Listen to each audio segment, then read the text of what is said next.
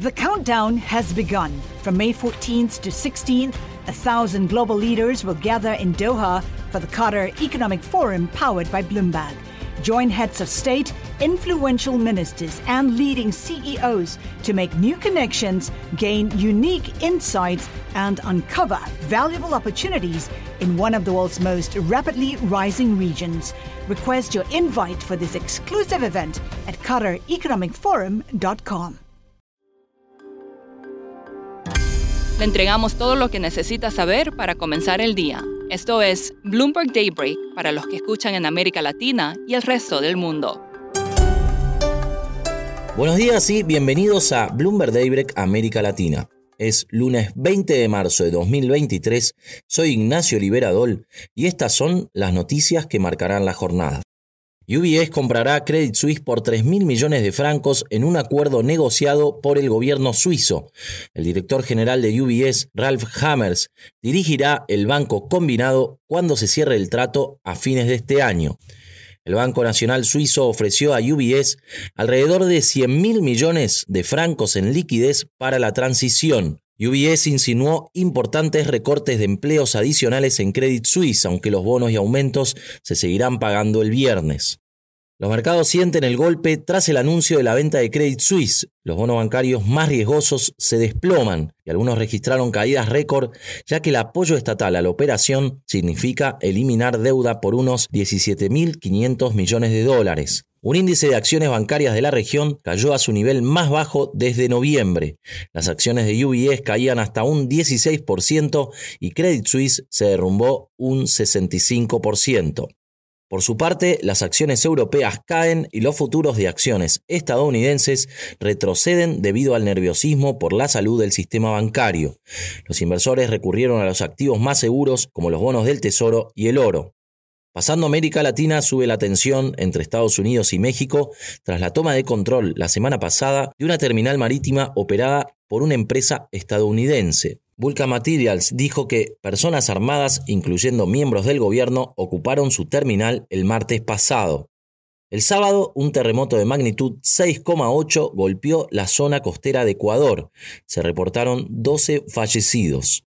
La turbulencia bancaria está provocando cambios en las visiones de tasas de interés en la región. La directora de Bancico, Victoria Rodríguez Ceja, dijo el viernes en una entrevista con Bloomberg News que está considerando elevar su tasa de interés en menos magnitud que los 50 puntos básicos del mes pasado. En Chile, los swaps de tasas de interés apuntan a recortes antes de lo previsto. Taiwán se está quedando sin aliados en la región. La semana pasada supimos de la decisión de Honduras de buscar relaciones diplomáticas plenas con China, lo que llevaría a terminar relaciones con Taipei. Hablamos con Michael McDonald, corresponsal de Bloomberg News en Centroamérica, sobre cuáles fueron los motivos que llevaron a esta decisión. Bueno, desde el inicio del gobierno de, la presidenta Xiomara Castro, eh, ella ha dicho que tiene planes o quisiera renegociar o refinanciar una parte de la deuda pública de, Honduras. Y uno de los objetivos de, este cambio para el gobierno de, Honduras es precisamente eso, buscar como una, algún proceso de refinanciamiento de la deuda eh, pública con, con China. El canciller de Honduras ha dicho que China ofrece más posibilidades de inversión, más posibilidades de refinanciar la deuda, es un, un país más grande una economía más grande, entonces ofrece prácticamente más oportunidades eh, para, Honduras que, que un país más pequeño como es Taiwán. Michael, ¿cómo se ha tomado esta noticia desde Taiwán y Estados Unidos? Taiwán ha advertido públicamente a Honduras no hacer el cambio. Si un país reconoce a, China, China obliga al país a romper relaciones prácticamente con Taiwán. Entonces el gobierno de Taiwán, ha advertido públicamente a Honduras de, de, no hacer el cambio y este, parece que el gobierno de Honduras lo, lo, va a hacer de todos modos. Todavía no lo ha hecho, pero parece eminente que, que sí lo va a hacer. No hemos visto nada públicamente todavía de Estados Unidos, pero por lo general sí pronuncia eh, públicamente cuando, cuando ya está hecho. Lo vimos cuando el Salvador hizo el cambio eh, para reconocer China sobre Taiwán, Estados Unidos anunció su preocupación sobre el cambio, igual lo hizo cuando Panamá cambió a China, también Estados Unidos públicamente había anunciado sus preocupaciones sobre ese cambio, entonces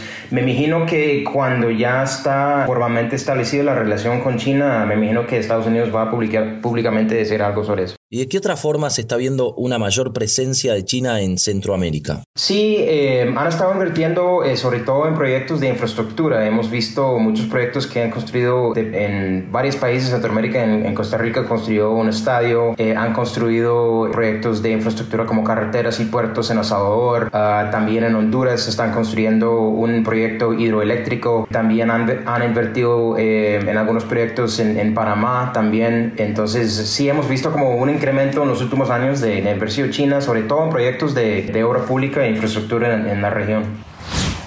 Por último, en un 20 de marzo, pero de 1969, el miembro de los Beatles, John Lennon, se casó con Yoko Ono.